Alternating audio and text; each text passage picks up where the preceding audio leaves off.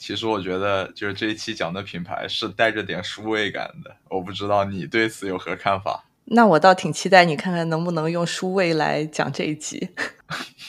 我倒不是说那种很油的那种类型了，只是单纯的可靠的感觉，就是传统的这个词刚被发明的时候的那个意思的书味感，而并非现在的。嗯，反正不要跌位就可以。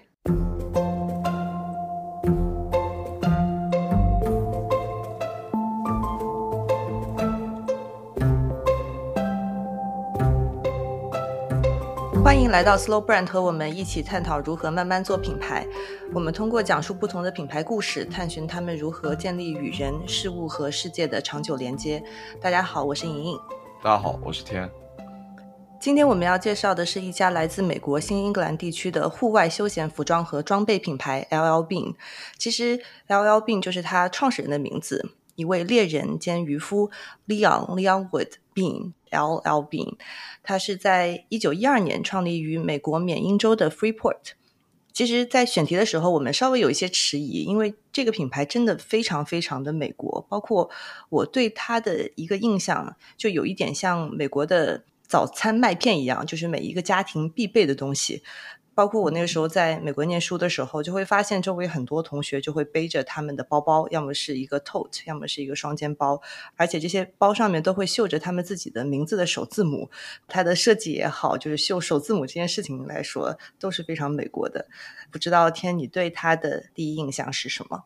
嗯，我对它的印象可能还是在产品上吧，就是那个很经典的猎鸭靴。虽然很客观的说，它没有长在我的审美上，但是那种很厚重。或者说比较懵、安全感和结实的形象已经挺跃然纸上的了，就有一种没有经过修饰的粗糙，或者现在会称为这种为野性风格，给人一种安全感和踏实的感觉。同时，它也比较专注于户外嘛，就让人不得不下意识的去和始祖鸟、山号这样的同类品牌去进行对比。和这些品牌相比，我觉得它没有那么的。高专精这样的印象，嗯，因为大家可能第一时间都会想到那个丑丑笨笨，刚才讲的那个猎牙学，但是它又有一种莫名的可靠感。当然，对于它的真正受众来说，我觉得可能印象和我并不一样，因为我没有买过他们家的产品。嗯，的确，我觉得 L L Bean 跟之前我们讲到过的，不管是始祖鸟还是 Solomon 这些户外品牌，非常的不一样。嗯，我觉得它比较传统，而且它的产品的科技含量也没有那么高。同时呢，它也不是走时尚或者是街头那一挂的。我想到一个比喻哦，就是如果始祖鸟是一辆装备非常齐全。外表也非常现代的房车，那 L L B 在我心目当中就是一辆很复古的大众野营车，那种 camper van，红白配色的，它就非常的不激进，很 peace，又很平易近人。就不管是从它的价位来说，还是从它的品牌形象上，都是如此。而且其实他自己也说，就是他们的受众目标就是那些爱好户外的家庭。我觉得其实这种印象也和它本身的发源地有很密切的联系。呃，因为它是在美国的新英格兰地区产生的，然后那里有六个州嘛，它是缅因、麻省、康州等等，它是在缅因那里诞生的。大家都知道，就是英国的清教徒，他到了美国之后，一开始就是在这一块地区定居的，也是美国文明发源的地方，所以很多藤校就在那里。与此同时呢，那里的气候其实也不算宜人。因为它很多变，而且还难以预测。就像在美国东北海岸那里，就布满了湖泊、山丘、沼泽、沙滩，就是地形很多样，然后环境又复杂。而处于北部的缅因州呢，夏季就很短，但是很凉快；冬天呢，那就是纯粹的冷，而且长。而 L L 病就起源于缅因州，同时我对那里的印象可能就是培育出缅因猫的地方。是真的假的？是真的就是那个猫是在那儿培育出来的吗？是呀，就是这种品种就在那里被培养出来，所以毛会比较长，用来抵御严寒，同时体型也很大，能起到看仓库的作用。哦，我一直以为那个是跟缅甸有关，没想到是美国的缅因州。对，因为它长得非常的 exotic，但是很威严嘛，帅。嗯，对，是。其实缅因这个地方还蛮好玩的，因为我那个时候还在纽约的时候，就跟朋友一起自驾去过。因为从纽约可以开车直接北上。而且那边有一个城市叫波特兰，但不是 Oregon 的那个波特兰，就是缅因州的波特兰。然后你去那边就可以去玩海滩，可以吃龙虾。而且它就从波特兰开车差不多三个小时就能到达一个叫 Arcadia 的一个非常有名的国家公园。所以就像你说的，它整个地区有山有水，就有很多可以做的户外的活动。所以我觉得，嗯，我不会把幺幺病叫成一个运动品牌。反而我会觉得它更像是为这个地区所打造的一个生活方式的品牌，像打猎也好、钓鱼也好、徒步也好，其实可能在当地人的心目当中，它不是一种运动，而就是我每天会做的，或者是每周会去做的一些事情。那 L L 病的产品就是让你在户外待着能够很舒适的这样的一些产品衣服。其实我觉得讲到新英格兰区，可能如果之后有机会的话，我们还可以真的展开讲一讲。因为就像你说的，它那边其实既是美国文化的发源地，也是美国商业的发源地。在新英格兰地区有很多手工作坊或者是百年品牌。那可能大家很熟悉的，比如说 New Balance，它是一九零六年创立在波士顿。我能想到的可能就是 T b l a n 就是那个大黄靴啊，对这个也有印象。它在审美上。和 L L 病我觉得是同一挂上的，就是略带粗糙的美式男性的那种即视感啊，就比较粗犷。我觉得 Timberland。对，呃，其实除了刚刚讲 New Balance、Timberland，还有两个品牌也是一直在我们的 list 上面，但是我们觉得有点偏小众，所以一直没有讲。就是之前有一些周围的朋友介绍给我的，就是有两个男鞋品牌，一个叫 Quody，就是全手工制造的呃一些很舒适的鞋子，然后还有一个品牌，可能喜欢皮鞋的男生会知道，叫 Alden，他们的鞋子是以马臀皮出名的。那其实这两个品牌都算是很有新英格兰地区风格跟传承的品牌，有机会都想给大家讲一讲。没错，既然聊到了品牌的话题，就稍微延伸一下。现在能用伟大或者说用经典来形容的这些品牌，他们都有一句很牛逼或者说很振奋人心、让人记忆犹新的话。就像哈雷，他会说：“这不是摩托车，这是哈雷。”好数位啊！这也是一一脉相承的男性视角吧，或者说乐高也会讲一个，就是无尽的游戏，就是一听你就觉得牛啊，这种感觉。那就这这种 slogan 一样的就太多了，什么 Nike 的 Just Do It，但是我觉得国内最深入人心啊，我这一辈啊就是森马的什么穿什么就是什么，哇，太厉害了。我觉得对我这一辈可能是周杰伦的优乐美奶茶。好吧，他们能被大家记得这么深的关键原因在于这个话本身很狂。关键问题在于它能实现，而 LLB 他们也有这样类似的东西在。其实他们从出生以来就自带一个政策，叫无限退货，就是从成立之日开始，在一个多世纪的时间里面，你终身都可以来我们这里退换，随时可以退回你们不满意的产品，即使你连购买的单据都没有，你也可以拿着我们的产品上来退就行。嗯，其实你刚刚前面举的那些品牌的例子，它其实是一个标语性质，但是这个无限退货，它其实是这个品牌所独有的一个服务或者说政策。那其实刚刚你讲的这种无限退货，它有一层意思，就是说你可能用了很久，这个东西都很旧了，你要是觉得不满意，你还是拿回来退。我觉得这个是很难以想象的一个点。我们也去看了看，说为什么这个品牌会有这么样的一个政策吧？其实也是因为创始人他自己呢，就是一个打猎的爱好者。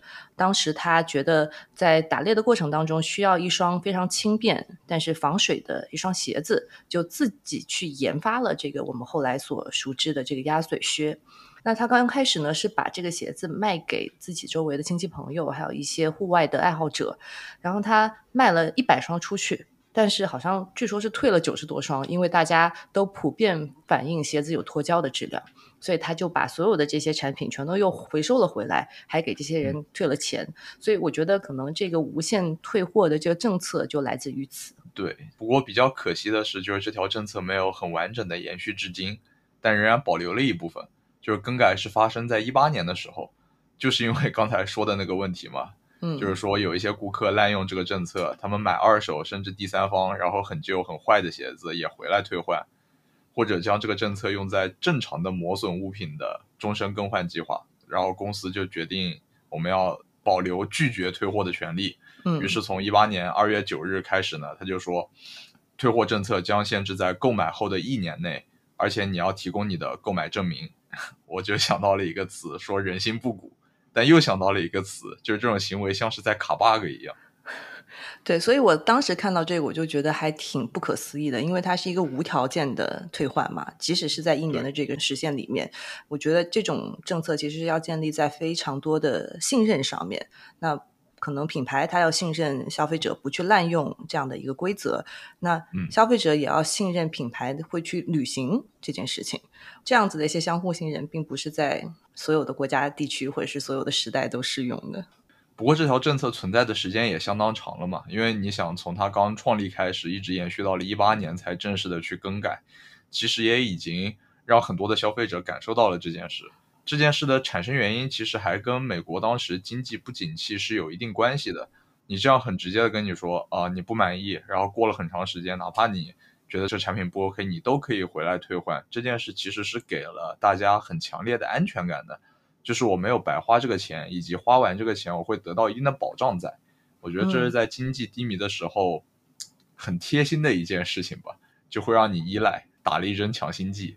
刚刚讲到说啊安全感，但我觉得呃这个无限退货的政策不仅仅是他们做的最奇葩的事情，他们还有一件更奇葩的事情，就是二十四小时不闭店。我不知道这个是不是也是从另外一个侧面体现了他们如何给顾客以安全感的一个例子。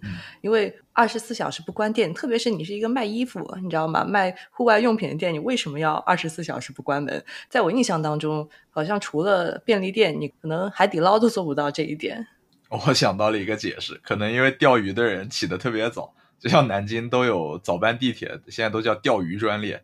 大家都是赶着早儿，就是天还没亮就出门去钓鱼了。对，的确是，就是这个思路，他其实很早就创始人就提出了，就是因为当地人他如果要去打猎或者是钓鱼的话，他要可能开车去其他地方嘛，所以两点就要起床。嗯，不过我还是挺想去问的，就是谁会半夜出门去买衣服啊？我我特地去搜了一下，因为我真的很好奇，比如说晚上十二点以后到早上六点钟之间。就这种很奇怪的时间，会谁去到一个户外用品店里面去买东西？那我找到了一篇 NPR，就是美国公共广播的一篇文章，他其实有去采访了一些他们的店员和在这个店里面消费的一些客户，就是说，其实有有这么几类人啊，就有一类呢，其实是年轻人，他们可能因为其他的东西都关的特别早，没有地方去，所以他们会去到。L 并在 Freeport 他们这个总部的那家旗舰店去坐一坐，因为那里面有帐篷。它从半夜十二点到六点其实是有免费的咖啡的，所以年轻人可能会去里面就是就坐一坐，或者是跟朋友一起去聊聊天什么的。这么一听，其实还蛮像上海的麦当劳的。对，就好像是一个半开放或者是半公共的一个区域，就是谁都可以去。因为其实那边的店员他也不会说啊，你不来买东西就不能做，就所有的客人还是非常自由的，可以在里面闲逛的。就变成了半夜的一个相会之角，就是不知道去哪儿，那就去店里坐会儿吧。是，或者说你可能一群年轻人，他们明天或者是下一周就要去上大学了。那其实，在美国，大家在上大学之前就会需要去购置一些，比如说宿舍里用的东西或者上学用的东西，他们就可以结伴去 L 病的店里面去买这样子。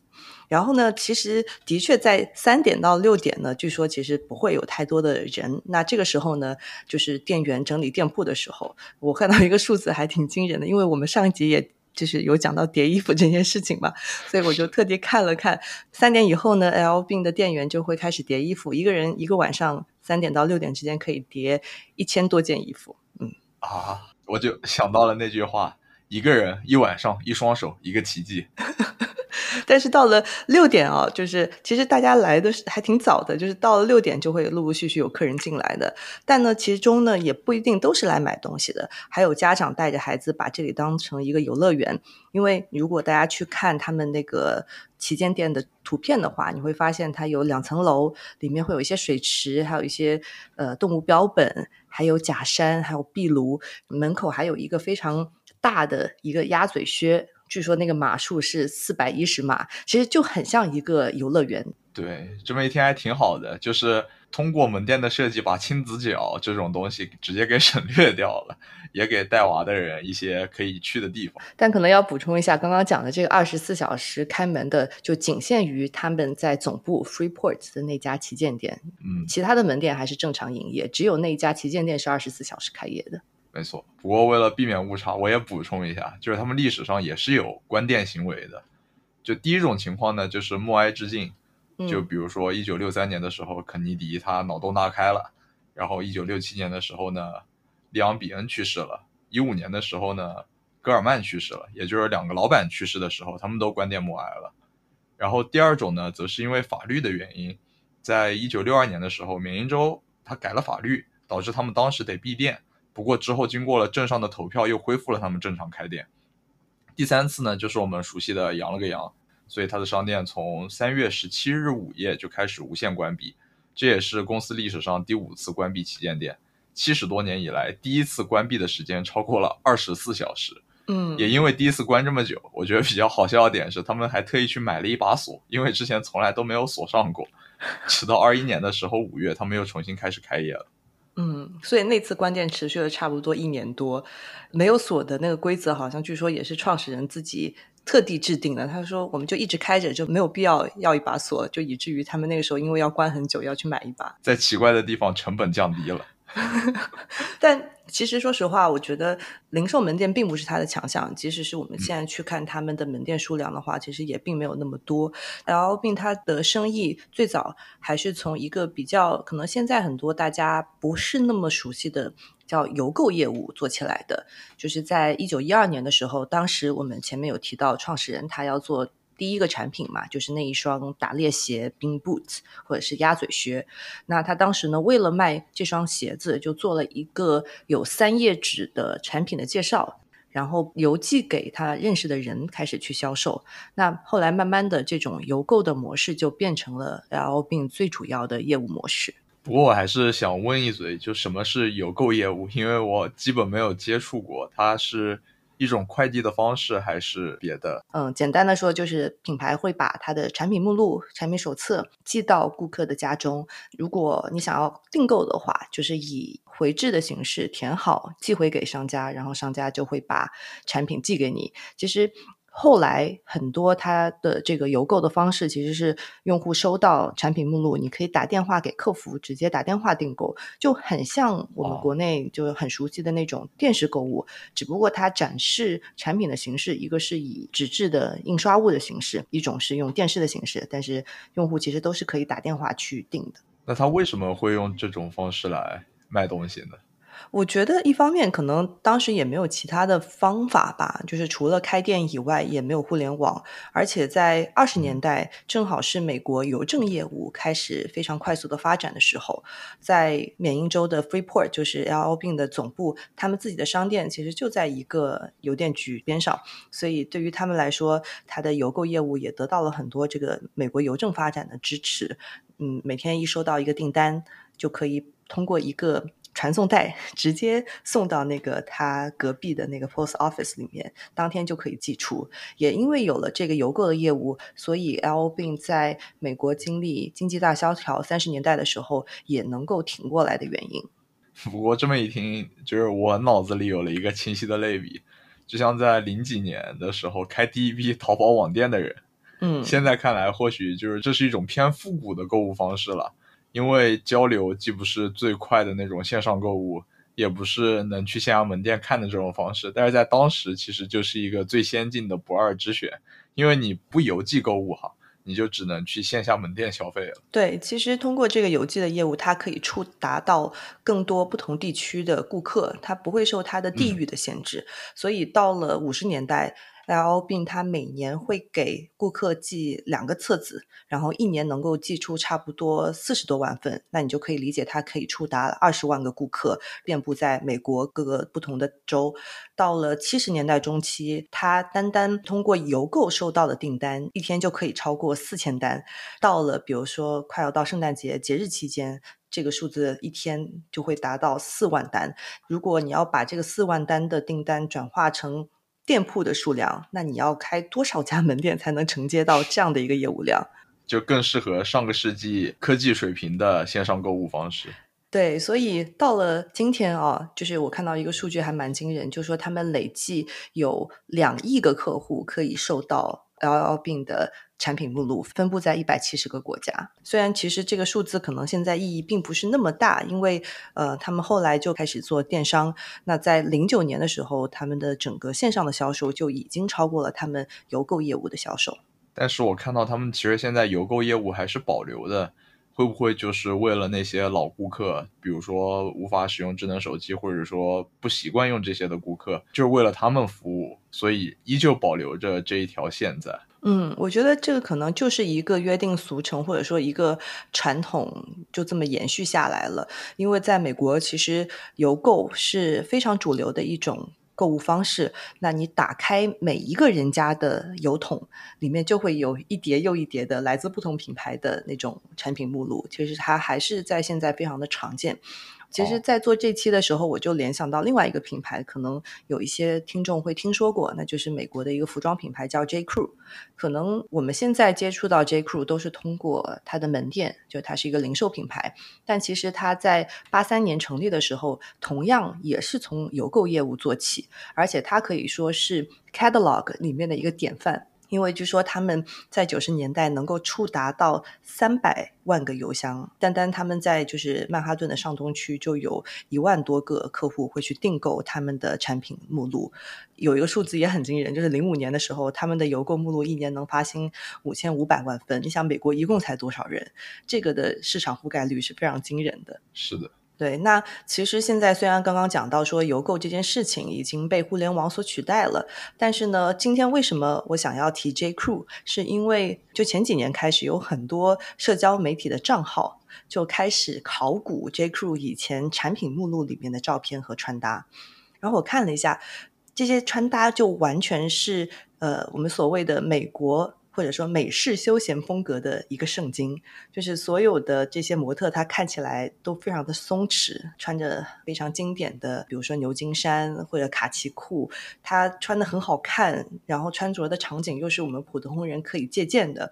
然后呢，正好我在做 research 的时候，就看到有一页产品录里面，里面有一男一女，金发碧眼的，他穿着海军条纹衫、短的西裤，然后脚上正好穿了 L V 的。鸭嘴靴，手上还提着那个帆布包，我就觉得啊，这个世界是一个圆。我怎么搜搜搜着又搜回来了？是的，就是如果大家对 J Crew 它以前产品目录的一些图片感兴趣的话，可以去看 Ins 上面有一个专门的账号叫 Lost J Crew，就是待会儿我们会把它放到 Show Notes 里面，就可以看到我刚刚讲的，就是八九十年代美国休闲复古风到底是什么样的。所以说，其实我们可以这么理解这件事：邮购业务其实有两方面，一个是他发给大家的小册子，到现在反而变成了一本穿搭指南，或者说。过去潮流单品的这样一个 list。另外一方面，其实邮购业务在美国现在也是一个仍然存在，并且也不算很示威的产业，只是它会排在线上和线下之后，但是它依旧存在这样的一个市场。我其实还挺想念这样子的一个购物体验的，因为我觉得一页一页去翻看，圈出自己喜欢的、想要的东西，跟你在手机上看最近，比如说有什么活动，有什么买赠。它的体验很不一样，因为我觉得它更啊有实在的感觉，你会想要去翻看，想要去探索。但可能就是现在手机买东西，所有东西都太丝滑了，嗯，甚至我觉得这种太丝滑的体验会给我一种莫名的焦虑感，就生怕自己买错了，或者是买贵了。其实对我来说，这么听下来，我会觉得这样的描述有一点点文青啊。或者我觉得是每个人，或者说不同时代的人对不同信息媒介所怀有的情感是不同的嘛？因为我觉得手机它给我们缺的是一些实体感，或者说真正这个东西长什么样，我既摸不到，只能看到，会缺一些信息。对新生代或者说互联网之后出生的人来说，他们会对此如鱼得水，就很习惯。如果给他们一本这样的产品手册，他们可能会觉得太厚重，以及找信息的这个过程太麻烦了。但我觉得。持续做这件事是有意义的，是因为它保护了它原来的老顾客们，并不会因为时代的改变而被淘汰。他们想要去买东西也好，还能遵循自己习惯并且熟悉的方式。我觉得这是一种值得学习的温情吧。嗯，我倒不是特别同意你说的这种，呃，很文青或者是年轻人不接受。你肯定也从宜家拿过他们的产品图册，对吧？其实我真没拿过，我喜欢在店里 直接看。我觉得应该所有人家里洗手间都会放上一本宜家的产品图册吧。宜家的产品图册也是一个非常典型的一个 catalog 的。代表就是大家会放到洗手间里面上厕所的时候翻一翻，对吧？这个体验就比手机友好多了。你可以做前后的对比，你看到喜欢的还可以做记号。就其实甚至宜家，我记得前几年还做过很多内部的研究，就是要去决定是否取消这个产品手册，或者说怎么样用数字版的更好的去代替，或者是优化大家很喜欢的这个印刷物。嗯，主要是我觉得，就是这种你需要前后翻和做标记的这样的比价方式，其实不是很系统和全面。对我来说是这样。而我印象中会发小册子的，就是小时候的那个肯德基和大润发，因为我真的很不爱逛超市，我很不想在里面花太多时间，所以我会需要先决定这次去买东西之前我要买哪些，为此我才会去看这个手册。其实我当时心里就有一点疑惑，他为什么要一直给我发这个？虽然好像带着这个册子去能有一些优惠，但是我最后结账的时候发现好像也没便宜多少。你是在数字时代成长的一代，是我正好处于那个交界处吧，就刚刚开始普及的年代，所以现在也越来越多的公司都开始向数字化转型。当然，L R B 也是如此，他们也在逐渐的关闭那些客服中心，当然也没有全部关掉。对它其实更多的把客服中心从原先以电话这种形式来服务顾客，转变成为更多的一种线上的支持。因为毕竟对于 L 病来说，客户服务一直是这个品牌非常核心的一个点，也是非常受到消费者认可的一个点。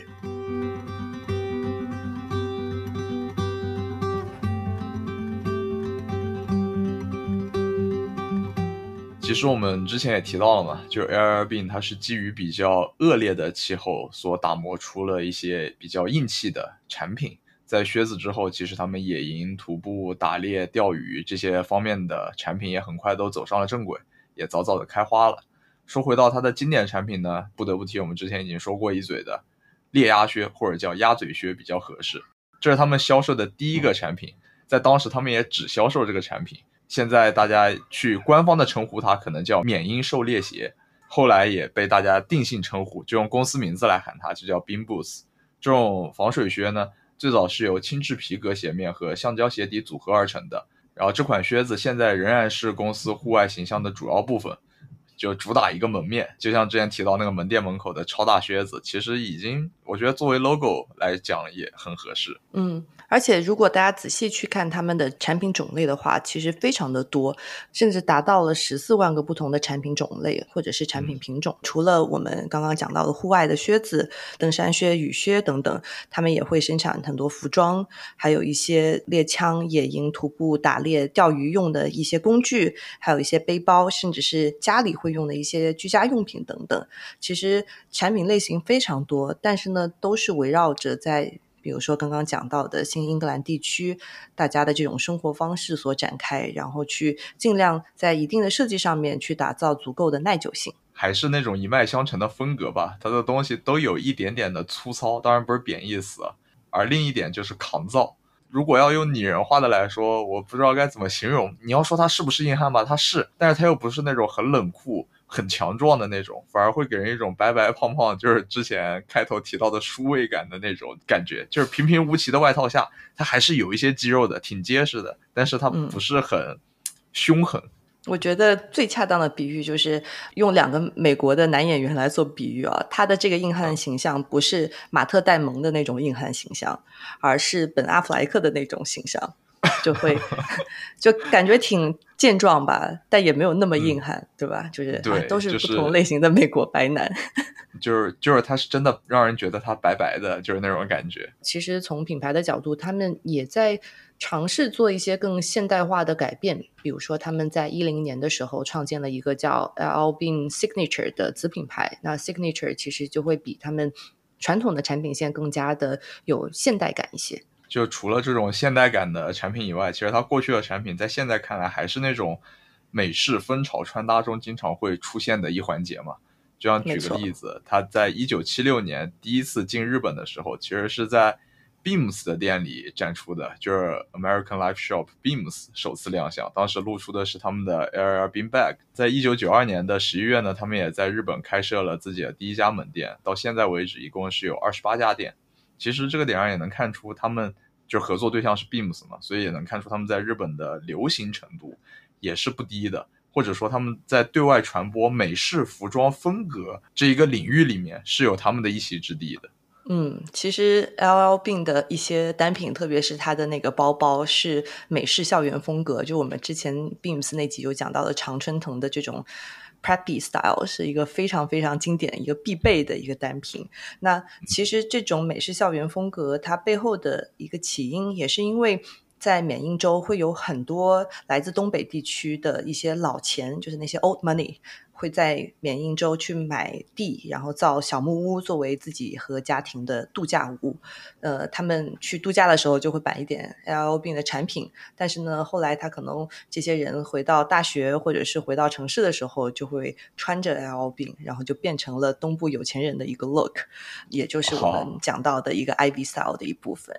是的。我想到之前 Beams 有一组图片，当然我们也会最后放在末尾了，就是挎着他的包，穿着 New Balance，就是非常经典的一个美式学院风的一个形象。不过他选用的模特也很有意思，是一对老年的情侣的形象。不过看完之后会有那种感觉，就希望自己老了之后也能穿成这样，而且还挺好看。是。就像我们也说了一些潮流方面的东西，近几年他们可能称得上潮的东西，我觉得就是那个 Boat and Toe 的那个手包。其实他们最早做这种包，或者说叫袋子比较合适，它的名字是叫冰包，诞生于一九四四年的时候，而它的出现也和名字很恰宜，它就是为了装冰用的，就是在户外方便把冰块从车上运到冰桶或者冰柜里面，所以就是又大又结实，可以承受五百磅的重量。只是它的缺点就在于这个包本身它自己的重量是有些偏重。嗯，作为一个用户，这的确是这个包我觉得是唯一的一个缺点，因为我觉得它的外形很经典，也很实用。这我觉得也是为什么这几年它变成了 L O 病最热卖的一个单品，因为它虽然说看起来平平无奇，但是你可以用它来做通勤包、野餐包或者是海滩包。所以这个包它现在是 L 病除了徒步靴以外卖的最好的。其实呢，还有一个这个包为什么最近非常火的一个原因是。很多时髦人士就开始去在上面做一些创作，呃，怎么说呢？嗯，因为其实 boat and tote 是一个很经典的型号嘛，就刚刚你说的，它是从冰包这个概念留存下来的。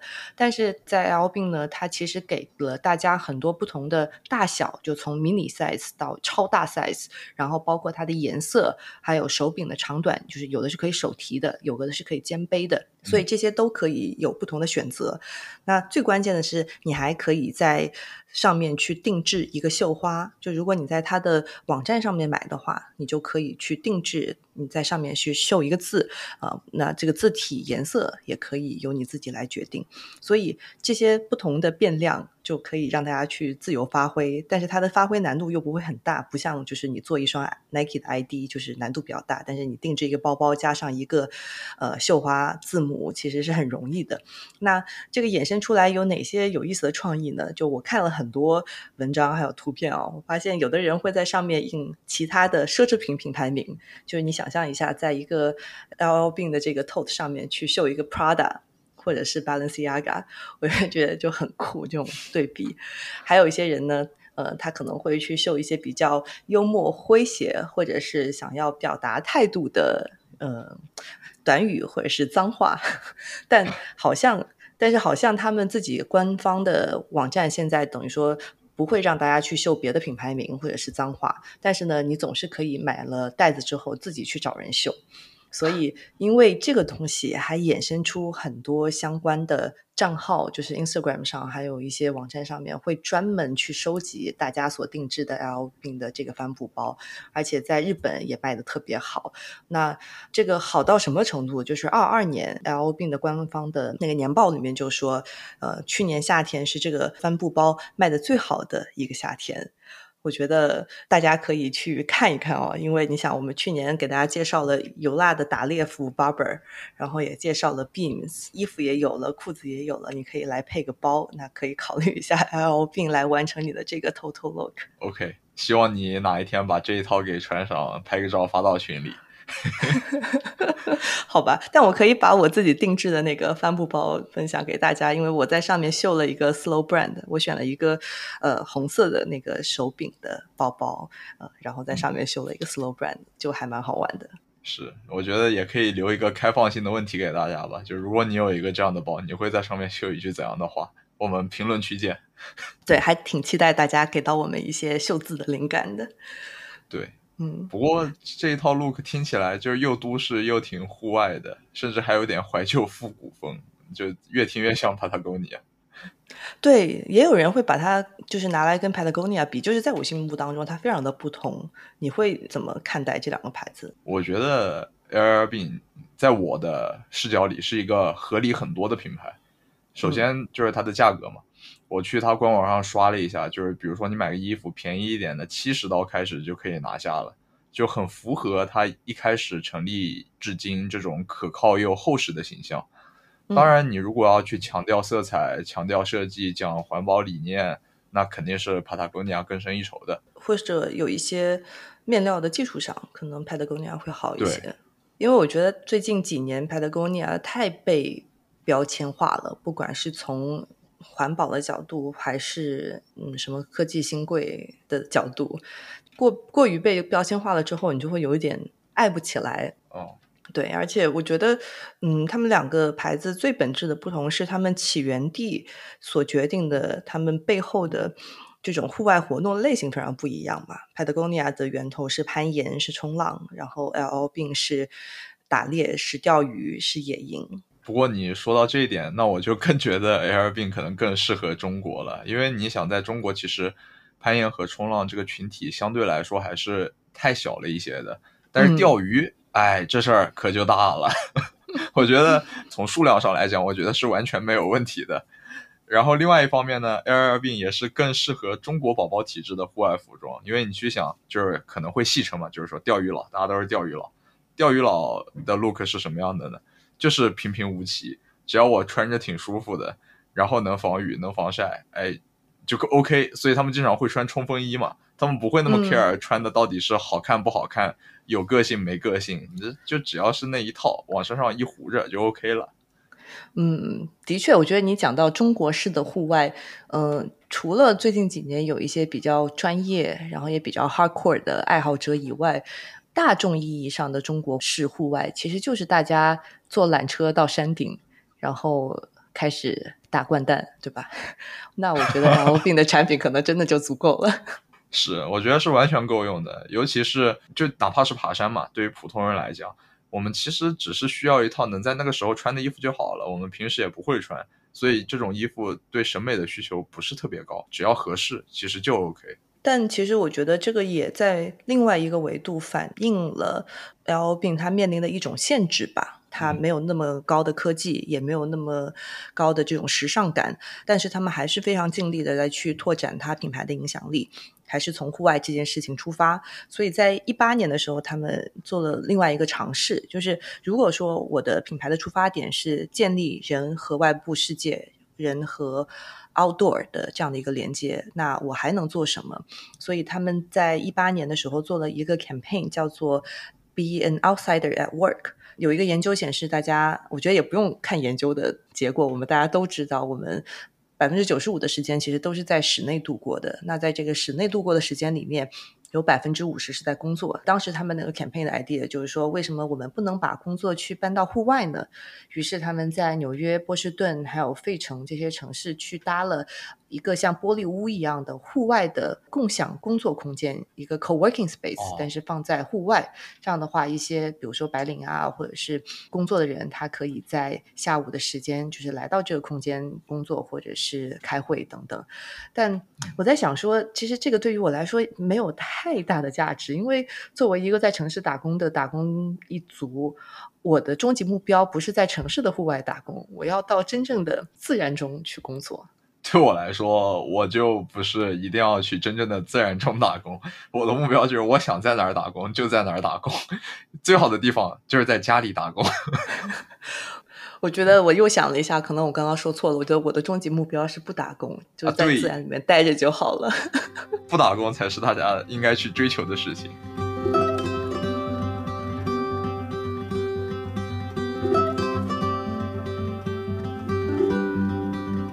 Airbnb 呢，它其实是一家家族企业，创始人莱昂比恩在九十岁的时候还一直在管理公司的业务，但实际上他的想法其实和当时的时代有一些不相符嘛。经营设备也比较陈旧，生意就一直停留在二百二十五万美金左右。他在一九六七年去世以后，公司就由他的孙子戈尔曼管理。戈尔曼也是 Airbnb 能发展到今天的关键人物。在他的带领下，Airbnb 致力于公司资源和营销网络现代化。他帮助公司成功转型，在美国其他州以及全国、全世界扩展了零售渠道。在这样的方向下。Airbnb 也成为了年销售额十六亿美元的户外运动品牌行业领头羊。这样来看，这个数字我们就会直观的很多。在一九四六年的时候，公司的总销售额是一百万美元；在一九六六年的时候，增长到了三百八十万美元；但是在一九七四年就变成了二千零四十万美元；一九八四年就变成了两点三七四亿美元。就由此可见它的厉害之处。然后在零一年的时候呢，他就决定去担任董事长，将公司第一次交给了一个非家族成员去管理。当时他选的是克里斯托弗·麦考密克去担任公司的首席执行官。后来呢，在一五年十一月的时候，又任命了史蒂芬·史密斯为首席执行官。这也是公司一百零三年历史上首次从公司外部聘请首席执行官的行为。到了二二年，Airbnb 的销售总规模控制在十八亿美元左右，总共有五千五百多名员工。听你刚刚在讲，就是首先他们一直是在家族里面去传承这个生意的。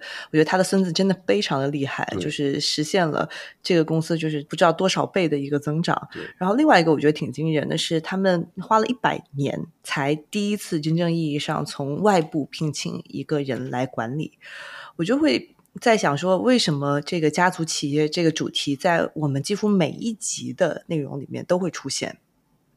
然后我就想到了继承之战，就是 succession。嗯，因为一个公司它想要长存嘛，那你一代管理者或者是把他从零到一带起来的这个人，你怎么样能够把事业去交给下一个人？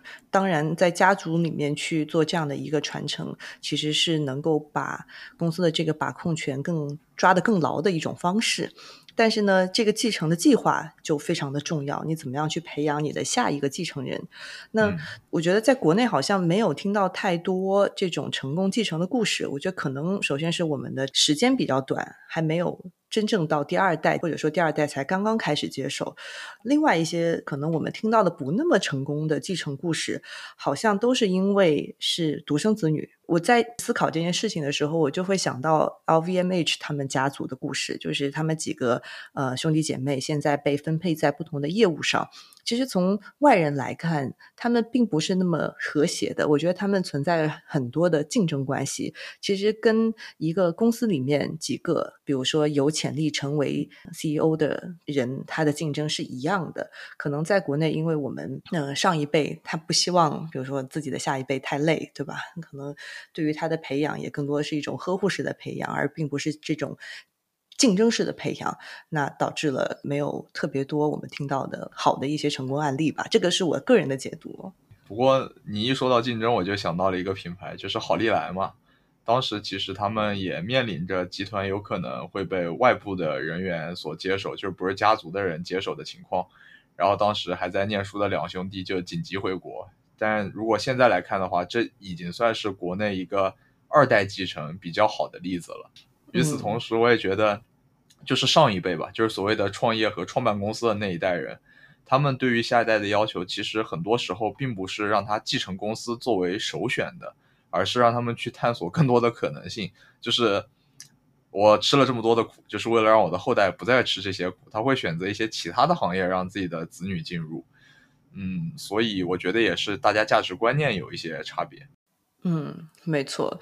所以继承这件事情，我觉得就是要展开来讲，能够展开很久。但是我想拉回来一点，就是说，其实家族企业它还有一个很大的共性，就是往往这样的公司，他们对待他们的员工也会像对待家人一样。那么，他的员工的流失率会更低一些，然后在公司里面那些资历更久、跟着公司成长的员工的占比就会更高一些。其实之前。知道吗？Airbnb 已经算是一个比较理想的东家了，就像他对老顾客比较好一样，他对老员工其实也是相对友好的。在二二年的时候，他们给员工的分红比例也达到了百分之十三点五。据说他们历史数据很少低于百分之十的。怎么说呢？已经比较有人情味了吧？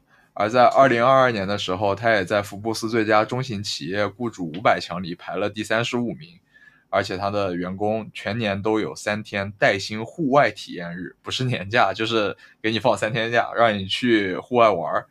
然后与此同时，他还可以使用员工商店，然后有全面的身心健康计划，嗯，带薪育儿也有假期，灵活的工作时间以及老年护理支持福利。员工的年龄也不小，就是一般平均年龄都已经达到了四十八岁，工作了二十年以上的老员工比例达到了百分之二十。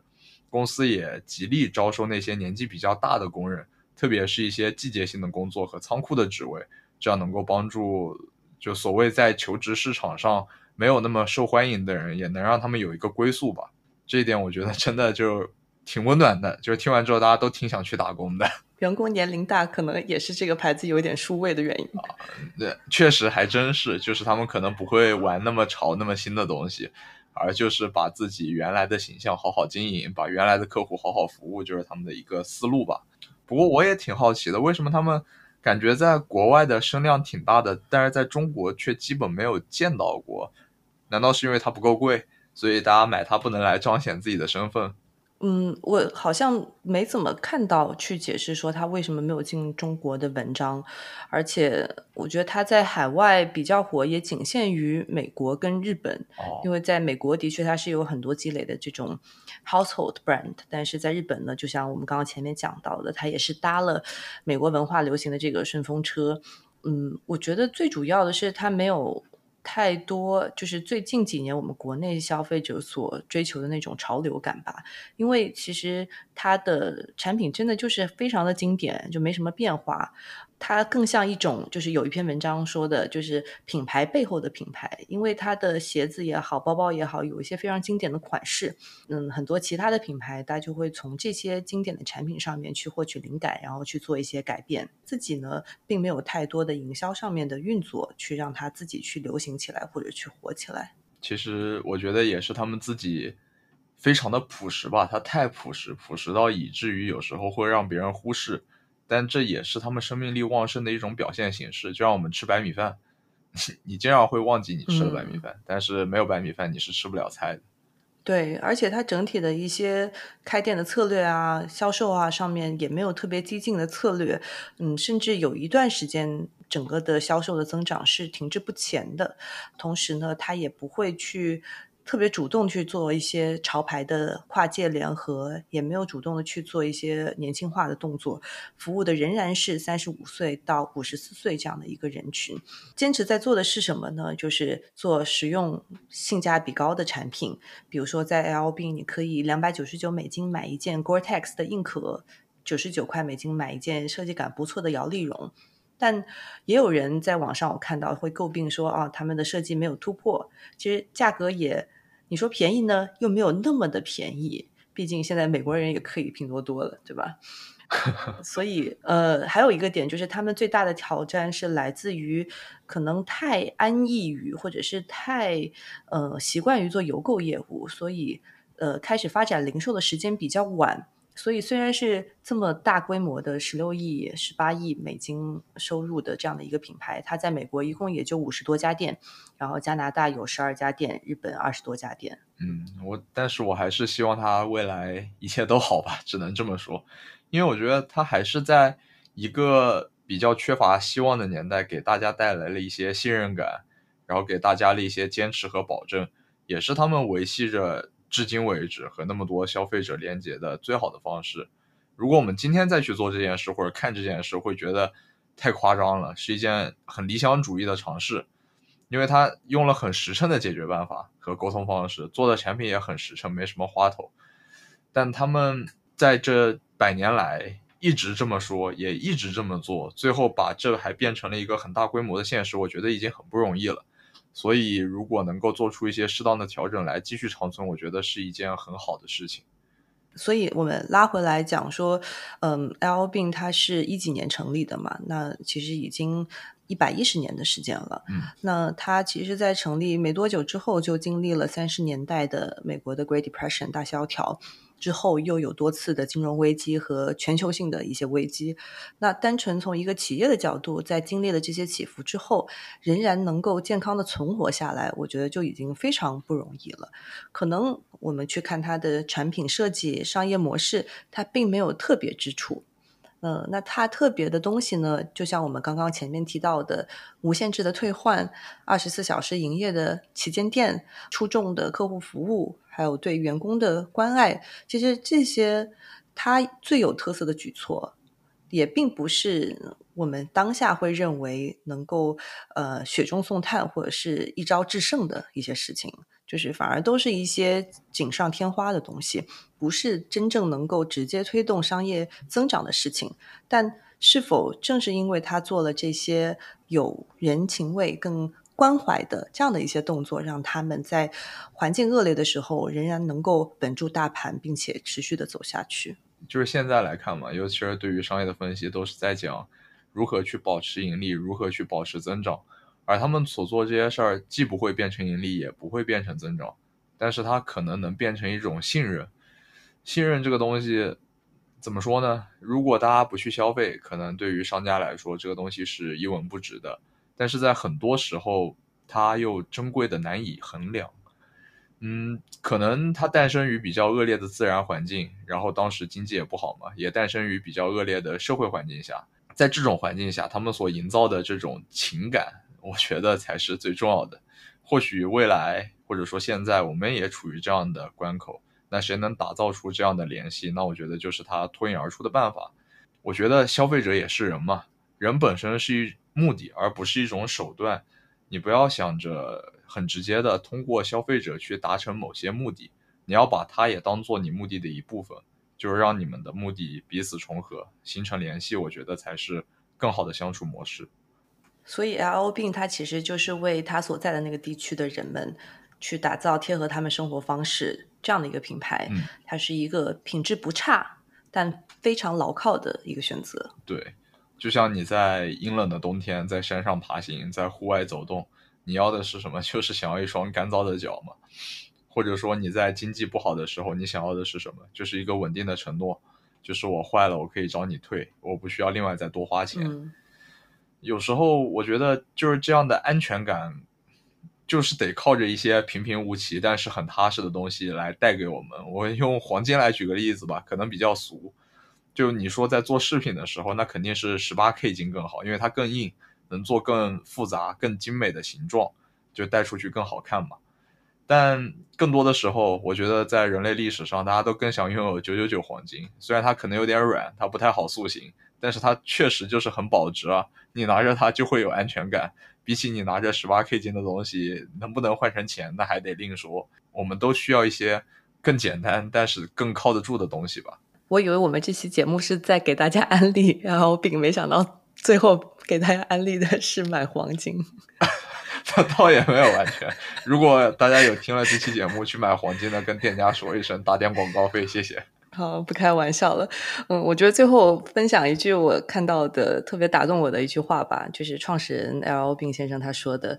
打猎和钓鱼可以带我们走进更开阔的天地中，教会我们如何忘记那些生活中的吝啬和小气的事情。那我也去说一句我在他们官网那个搜索栏下面看到的话，他们就是在讲 “The outside is inside everything we make”。就这句话怎么说呢？看你怎么解读吧。但是我觉得是一句很有意义也值得我们去想一想的话他会为真正热爱生活又积极享受生活的人去塑造更美好的外部天地那么这就是 llb 一个 slow brand